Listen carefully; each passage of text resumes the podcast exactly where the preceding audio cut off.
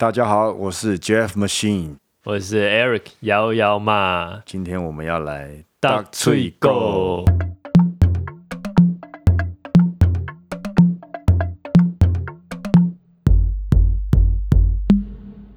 我们今天来聊活出意义来，活出意义来。对，这是延续我们聊那个十二法则，因为我们最近讲了很多书，都在分享人生嘛。但我觉得这也不是消极，但是很多作者有人生经验的，其实都提到一个共同点，就是人生很苦。嗯，那有些人就觉得人生那么苦，那我干嘛当人？或者人生那么苦，有什么意义？可是这些作者提出人生很苦的意思，并不是要你反对你的存在，而是要从当中去得到为什么你要来这个世界走这一趟的意义跟精神上面的修炼嘛。那这本书我觉得它的书名就已经很开宗明义啦，活出意义来，Man's Search for Meaning。嗯，因为作者受了苦比所有一般人能够比我们能想象的多太多了，多得多太多了太多。对。对，所以他能够写出这样的书是非常有说服力的。对，几乎现代的人没有什么人可以说我们的生活比他还苦，没，他那个苦是地狱级的，是真的就是集中营的人生。其实我集中营的书，我那时候看那个 Tim Ferriss，、嗯就是写那个身体调教三小圣经，每周对对，那个那个很有趣的作者，他问了一个人，我忘记是谁了，他说他透过那种异常的苦难，别人的经验分享，其实他得到很多启发。那个成功人士就分享了一个书单，然后他说很多都是集中营的时候生存下来生存者所回馈给他们大家的故事。然后我看了几个作者写的，我觉得其实那个真的是一个非常非常大的震撼。就是当然大家都希望生活过得快乐，可是我们生活都还是会有一些磨难嘛，大大小小都有。可是跟这一些经历过集中营那种时代的人比起来，其实真的会觉得自己的抱怨跟怨天尤人是非常微不足道的。我们再怎么辛苦，顶多就是怕钱赚不够哦，家里嗯有人吵架，对或是大大小小这些柴米盐酱醋茶生活上的事。但他们的受的苦是把你的人性放在一个非常极端的环境当中去测试磨练，然后你可能亲眼看着你爸爸、你兄弟姐妹、你的好朋友就这样被送到瓦斯室里面死在那边，然后你亲眼看到身边的人被野兽为了生存抢那一块面包、喝多喝那一口汤去霸凌或是出卖人性。我觉得这东西其实真的看了会觉得很恐怖哎。你刚才讲那个 Tim Ferriss，他之前不是有写一本叫《The Book of Titan》，对对对中文书名叫什么？人反正他就是生胜利圣经。哦，他就是归结了很多一百个，成功人士，一百个，一百个，一百个，对，我记得我印象很深，他前面在说这一百个人他们有一些共同点，他列了五本书，是这一百个人里面提到频率最高的五本，然后这本就是其中对一本，对，对，没错没错。所以我觉得这本书应该是对很多人来讲都会有启发的。诶，我记得呃，美国之前有做一个调查，就是说他们对于呃读者觉得对他们的人生最有影响力。呃，我记得这本书这本应该也会录吧。有有有有，这本是十本里面的其中一本，就是在美国人的我相我相信绝对这本书绝对有这样的能能量去影响一个人。像其他我觉得可能就是那个与成功有约，搞不好也有。嗯嗯，对啊，圣经那些不用讲了，心灵地图嗯这些，就其实很多书真的很值得看。你你不用去嗯活在集中营那样的环境里面，但你可以从生存者里面去萃取他们的精华，让你去了解人生。我觉得，其实看这本书，看到你后面，我我也当然没有真的嚎啕大哭了，但真的心会很酸。我们今天来聊这本书也特别有意义，因为今天是 Jeff Machine 的生日。对，要活出意义来。所以你觉得我的人生很没有意义，那我要从今天开始不是？我觉得没有没有，我觉得你也是经过一些一般人没有尝过的滋味，应该这样讲。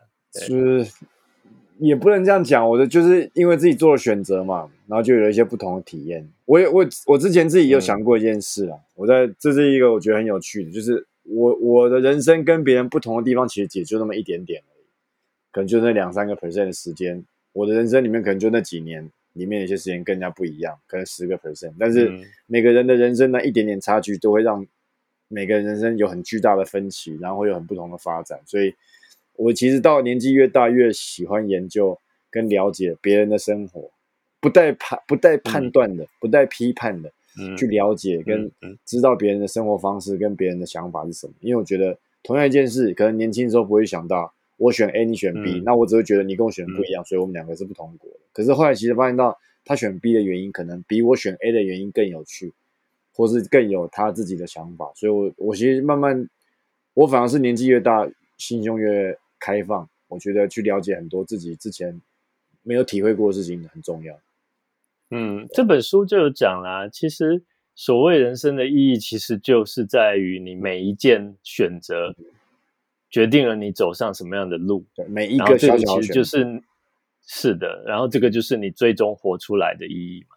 对啊对你有没有看过一部片叫《Mr. Nobody》？，Mr. Nobody 没有，Mr. 谁演的 Nobody，Jared Leto 就是演那个，哦，我很喜欢他，我超喜欢他。对，他是一个好好演员，他演过很多戏对他演过很多戏也是一个乐团《银翼。杀手》新版的《银翼杀手对对》对他 Mr. Nobody 就是在讲选择，反正就是说他他有很多人生，然后他在每一个关键点，他都可以回溯，就有他的超能力，他是一个人类，活在活了一百快二十岁，然后一直回想他的过去，然后它里面也是一个关键，就是对，可以看 Mr. Nobody，我居然不知道这部电影。中间有一段，我觉得导演可能野心太大，拍不好，但是我觉得他的发想很有趣。我知道他他刚开始就有一段，就是他骑脚踏车，他小的时候，然后他想去买冰淇淋，他不知道吃什么口味，然后他就突然讲了一句话说：“如果我们不做选择的话，那我们的未来是不是就有无限的可能性？”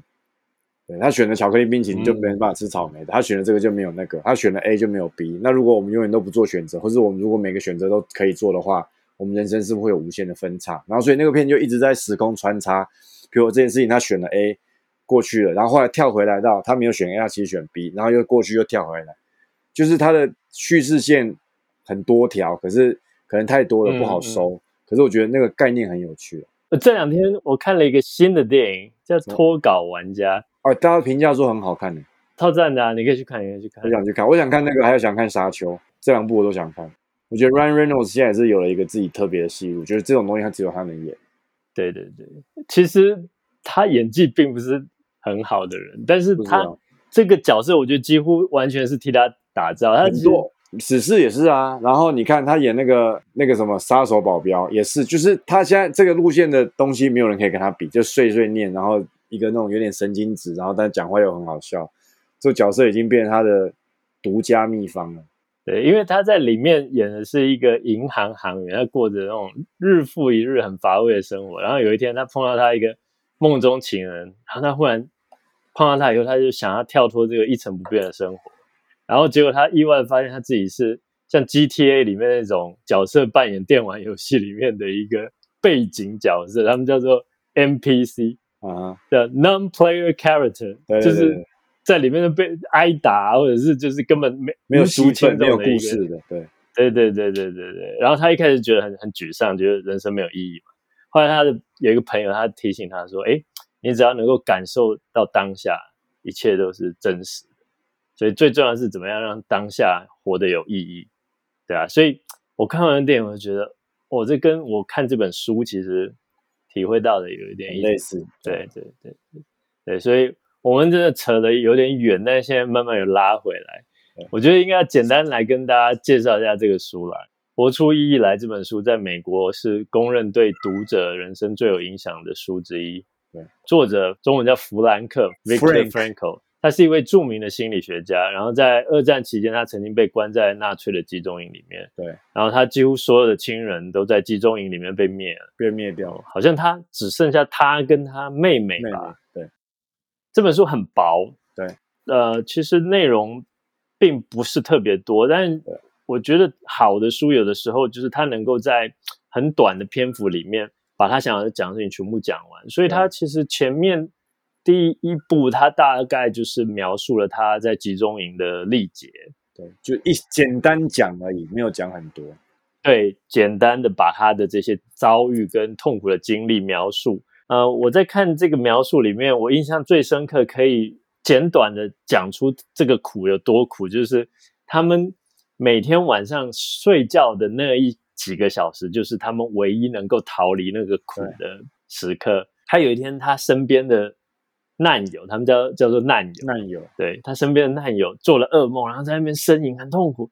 然后他就在心里想说：“哇，那他做了这么痛苦的噩梦，他想要把他叫醒。想一想不对，因为不能他觉得把他叫醒，对他说他能够想象他做的噩梦所遭受的痛苦，绝对不会比现实世界的苦还要苦，所以他决定还是让他继续做那个做噩梦。所以我们真的常人没有办法想象那个世界他们所。”遭受的待遇，还有他们所经历的，到底是什么样？比噩梦更痛苦的现实。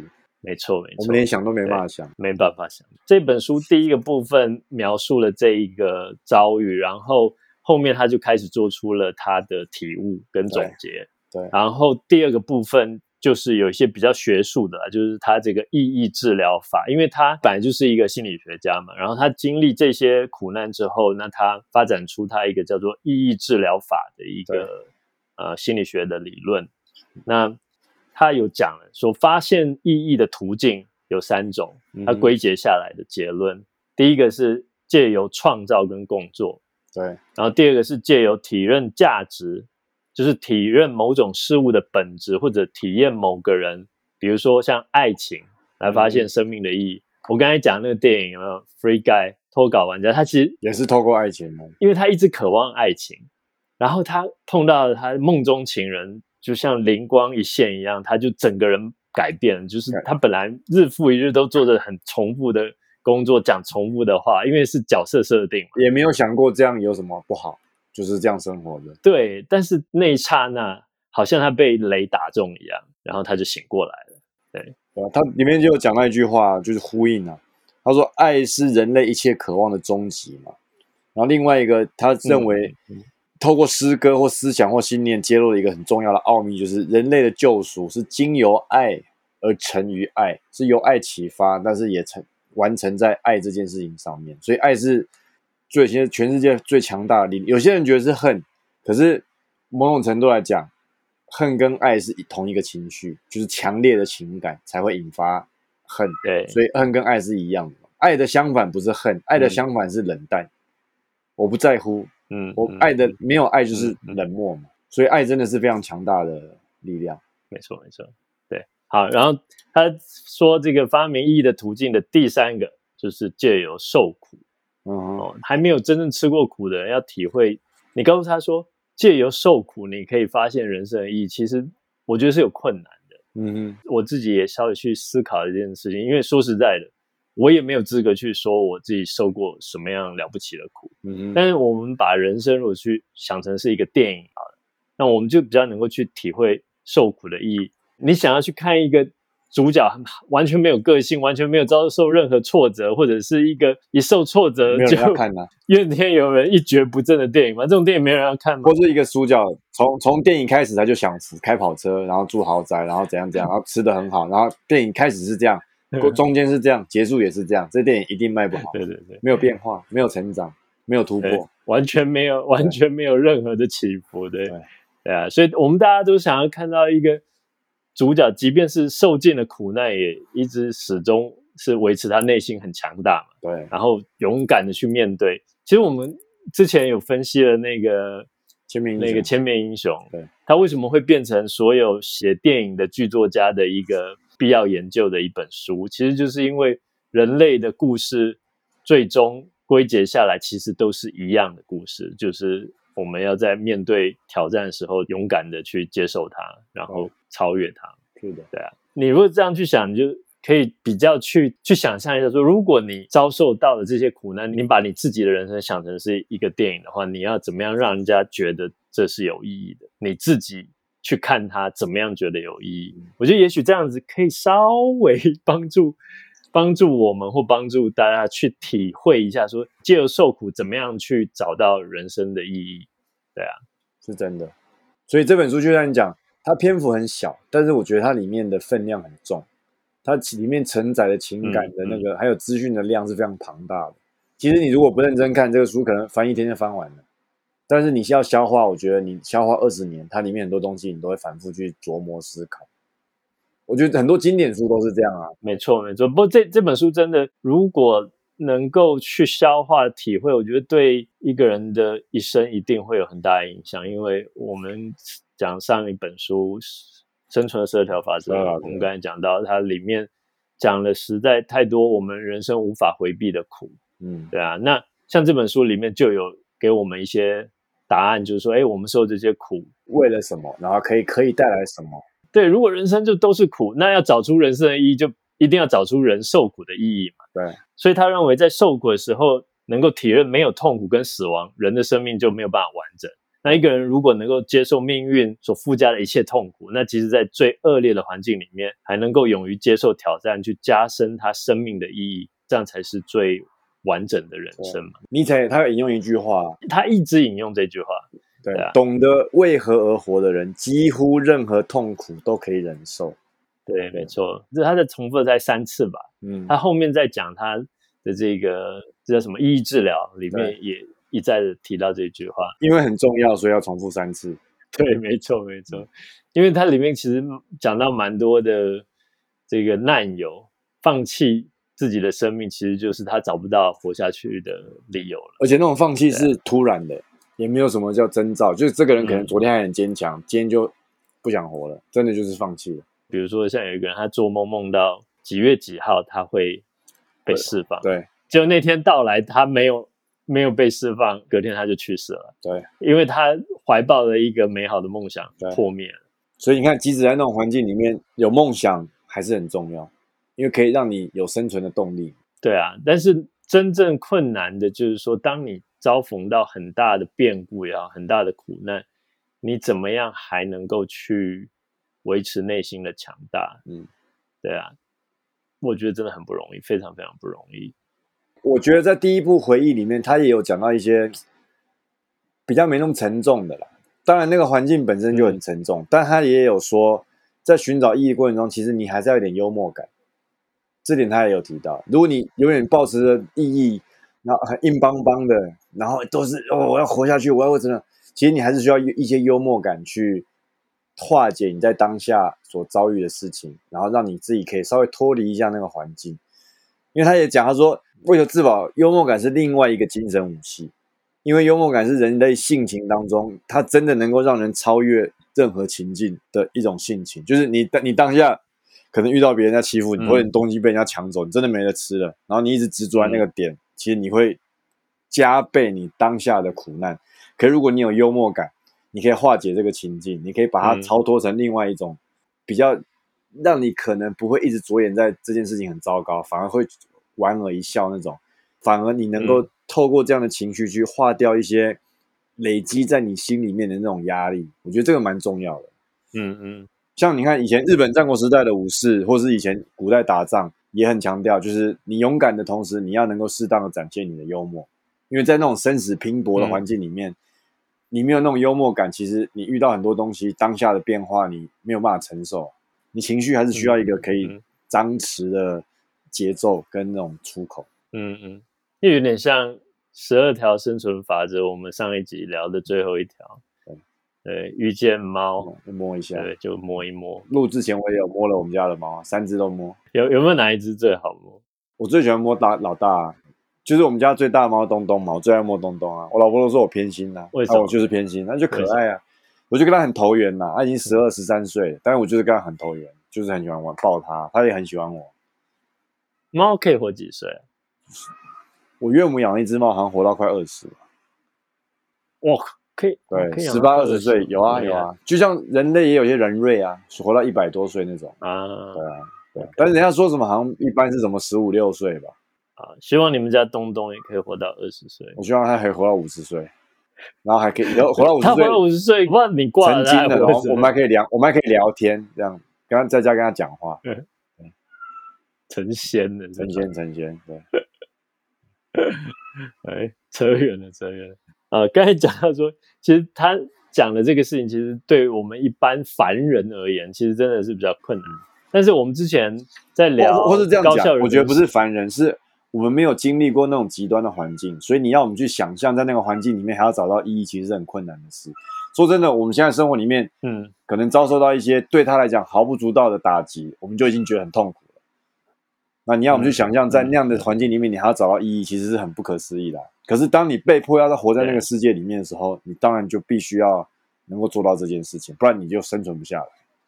嗯嗯嗯。所以之前在聊高效人士的七个习惯，它里面第一个习惯叫主动积极 （proactive），它其实就是大量采用他的观点，嗯，就是来证明我们人类无论外在的环境是怎么样，我们都有能力去自由选择。什么样的心态去面对嘛？因为我们的外在环境一定跟我们理想中的状况是不一样一样的。那很多人其实永远都是在怪说啊，这个不行，那个不行，哎，时机不对啊，老板对我不好，环境景气不好，对。但是他用他自己亲身的例子来告诉我们说，即便在你能够想象中最痛苦的人间炼狱里面，都有人能够。用自己的意志去跳脱出来，无论外在环境如何，他都可以不一样的选择。他不怪，他不责怪外界，就是不是外控型的人格，他觉得自己可以控制这些东西。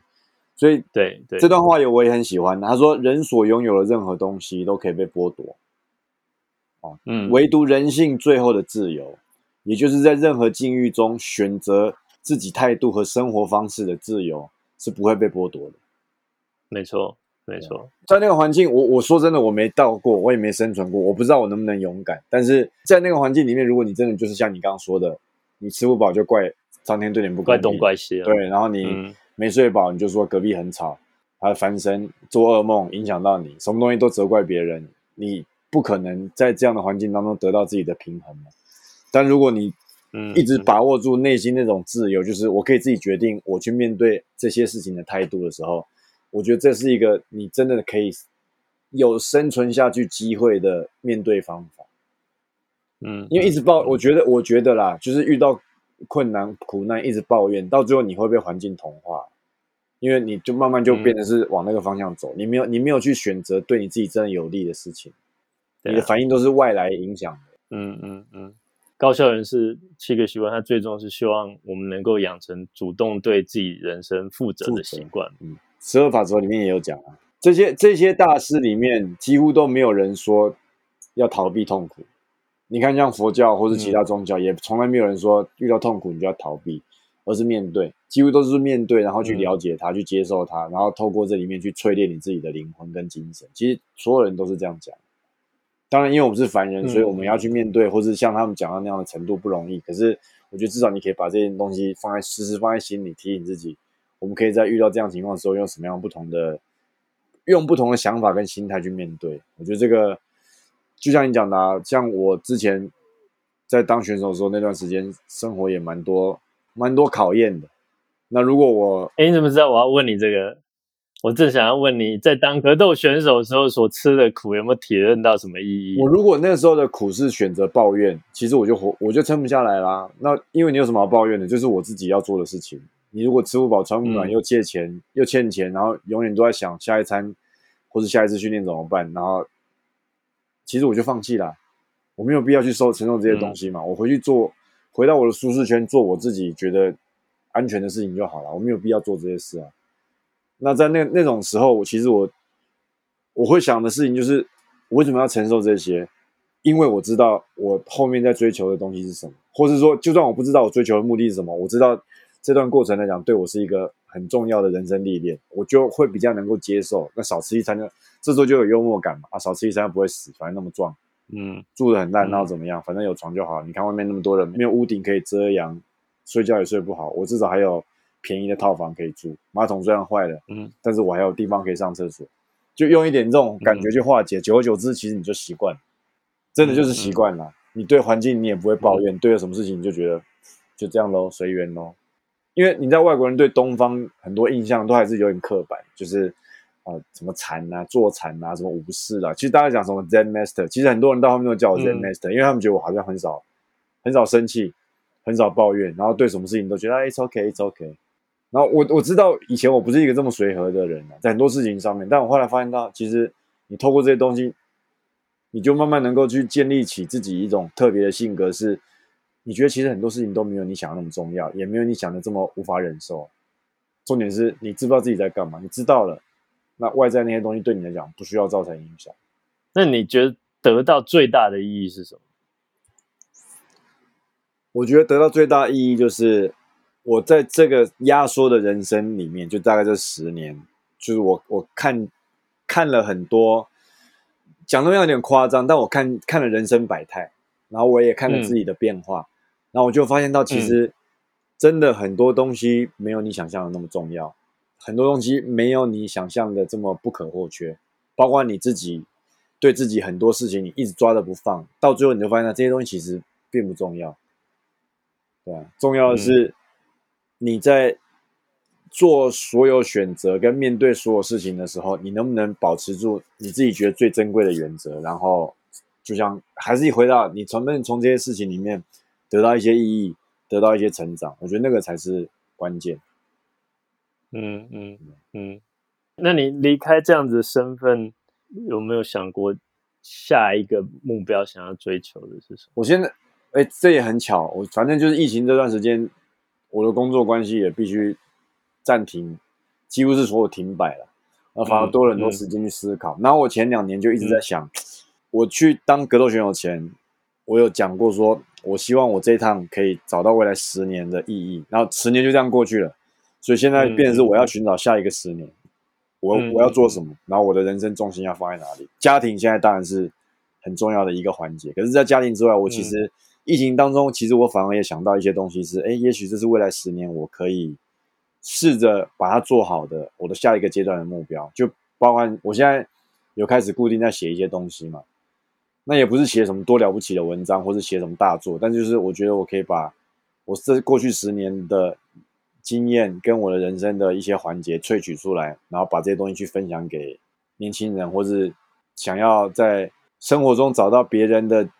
经验可以参考，怎么样去提升自己这些东西？那我现在就觉得，这也这也许是我未来十年的一个目标。然后还有就是，嗯嗯，像推广格斗啦，或者运动这方面。嗯，所以哇，那就可以再重复一次尼采说的话：，对，懂得为何而活的人，差不多任何痛任何痛苦都可以忍受。对，但这种东西必须要自己想通啊！别人告诉你做的事情有什么意义，其实你如果自己想不通也没用啊，因为对你来讲，都是假的，都都都不是真的。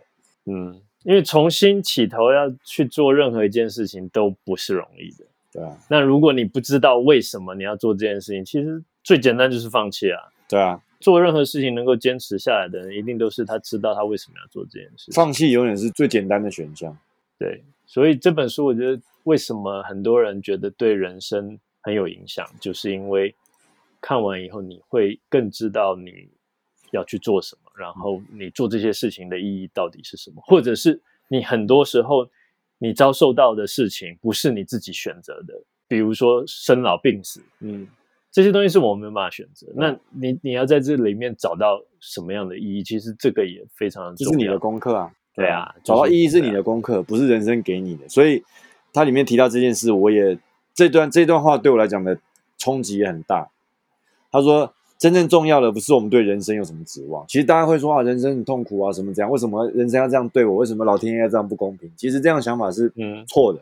我们不应该说我们对人生有什么指望，而是人生对我们来讲有什么意义？人生对我们有什么指望？我们不该继续追问生命有什么意义，而是要认清自己无时不刻不再接受生命的追问。我们去问生命有什么意义的时候，应该反过来想，我们要怎么样利用这些事情、这一些东西带来我们自己生命的意义。那就是心境的转化。我们如果把重点放在为什么外界会产生这样的刺激，会我们看到我们这样的反应，为什么会是这样，而不如反转过来，把这样的想法用自己的角度去找到这些问题的解答，而不是把问题丢给别人。为什么你要这样对我？也许某种程度来讲，这个人会这样对你，或者这件事情发生会对你造成这样的冲击，是因为你引发了这件事情，或是因为你引发了这个人的反应，所以才会有这样的事情。所以这段话我那时候看到时候，我也觉得蛮值得思考。然后说，我这本书唯一打的大星星，就是你刚才讲的这一段话。我觉得任何一个在想要找到人生的意义是什么的人，这段话都很有帮助。嗯，简单来讲就是说，我们不要去问人生有什么意义，不要问，也不要想，而是去行动。对对，而是去行动。是人生其实是在拷问我们。嗯，你自己要去。借由你的行动，去活出你的意义来。对，所以这本书叫做《活出意义来》。对啊，这边来讲，意义它不是一个被动的东西嘛，意义是你主动完成的。很多人说人生意义在哪，那就代表你把这东西当成被动，你认为人生要赐予你意义，所以你是接受这件事情的人。但是这这这本书跟很多成功人士他们的心态都是相反的。我不被动接受人生告诉我，或是给我意义，我为什么我要这样做，而是我去创造这件事情。我知道我要做这件事情，因为我想要达到这样的成果。我认为我的人生应该是用这样的方式去诠释，所以他们是用行动来完成这个问答，而不是去等别人，不是去等待答案。我觉得这个很重要。诠释的太好了，诠释的太好。生命的终极意义在于探索人生问题的正确答案，然后完成生命不断安排给每个人的使命。所以你要去完成这些使命啊，它是动，它是行动啊，它不是等待，它也不是疑问。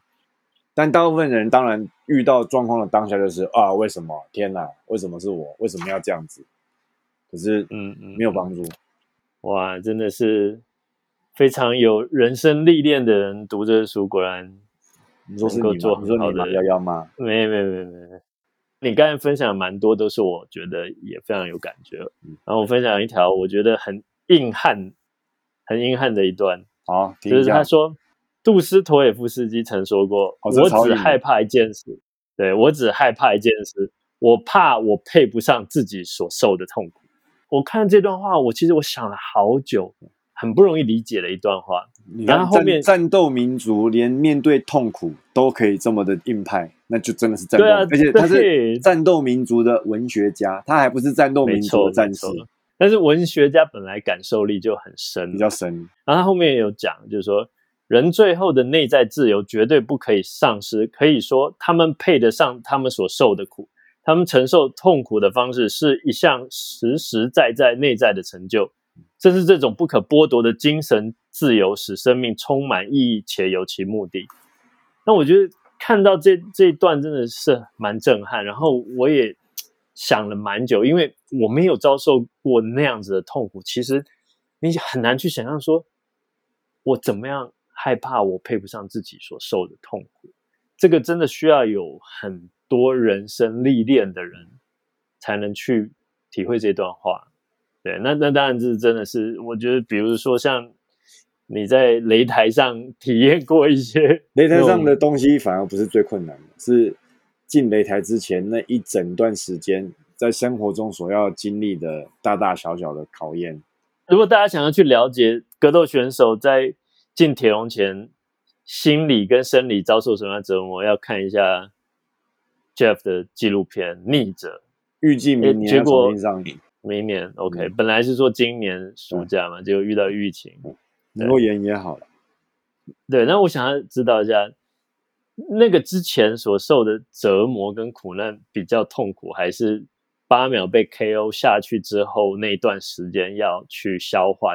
我觉得情绪上面是后者比较难，就是被 KO，嗯，因为轻敌所以惨败，那个状态的心理上面承受的压力、自责，那个是。更痛苦的身体，其实身体的疲劳都很容易解决。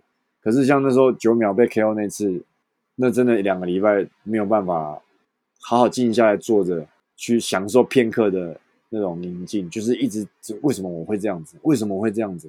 真的是二十四小时一直在责问自己，为什么我打那么糟糕？为什么？我觉得那个东西很难很难承担。然后那那我记得那一两个礼拜，我讲的夸张一点，可能有哭了好几天吧。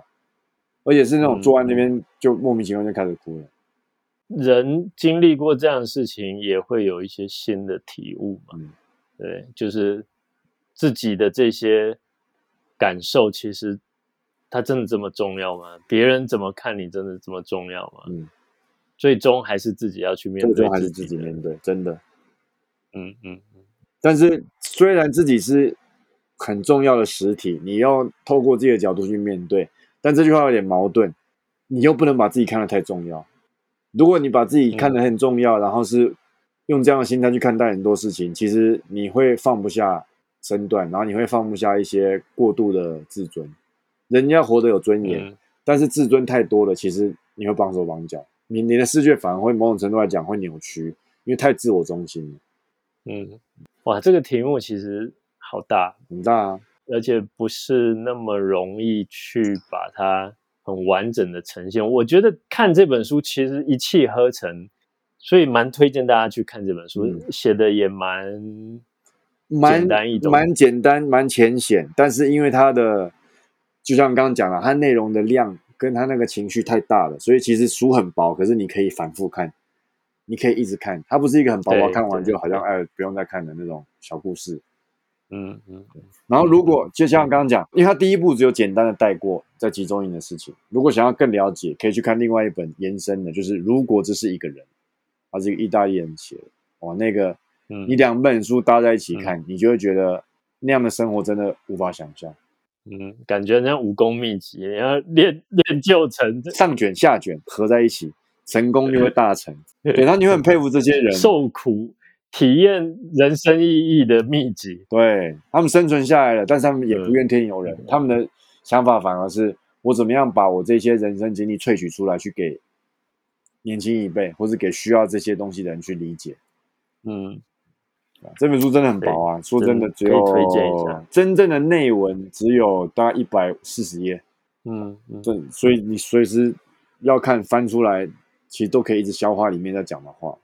我们每个人在人生的某一个时期，一定都会有这样的疑问，对啊，因为我们开始过着一些很重复的日子，对，然后这个问题其实就像一个鬼魂一样啊，会跑回来，因为你以为你驱散它，但没有，它就躲在角落，随时会回来。对对，所以这就是我们刚才讲的，人生它一直在质问你，那你要用什么样的方式去回答它？要超度这个鬼魂，只有一个方式，就是问他到底要什么，然后你能够提供他要的东西，他就得到满足，他就会离开了。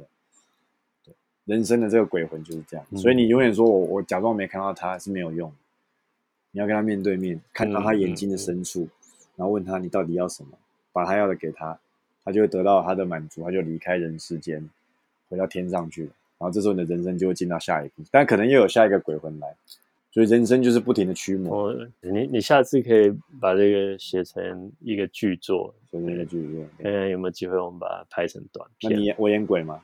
你演人，我长得比较像鬼，所以我来我来扮鬼。你是帅哥，所以你要演男一。不行，太老了，没有人要看，对，有人要看。拍给我女儿看。对我说：“爸爸，这片可以不要流出去吗？我不想让我同学看到。跟你讲，小孩子到了某个年纪，一定都觉得什么都好丢脸。对爸爸，你可以不要这样。你可以不要这样吗？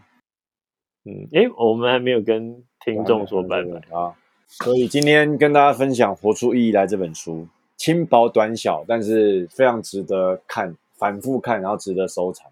缺点就是好像现在不容易买到，所以你如果要买的话，可以去去二手。不会，其实不会。真的吗？博客来也可以买得到。对对对对，啊值得买啊真的。而且这本书好像才两百多块而已，两百块可以给你人生带来一些改变，我觉得是值得的。所以谢谢大家，希望大家喜欢活出意义来的分享。那我们下次再来跟大家聊不一样的话题喽。谢谢各位，好，谢谢。谢谢幺幺妈，哎，谢谢 Jam Machine 在生日当天还抽空。生日的打嘴鼓，打起来特别幸福。好喽，谢谢大家，我们下次见。下次见。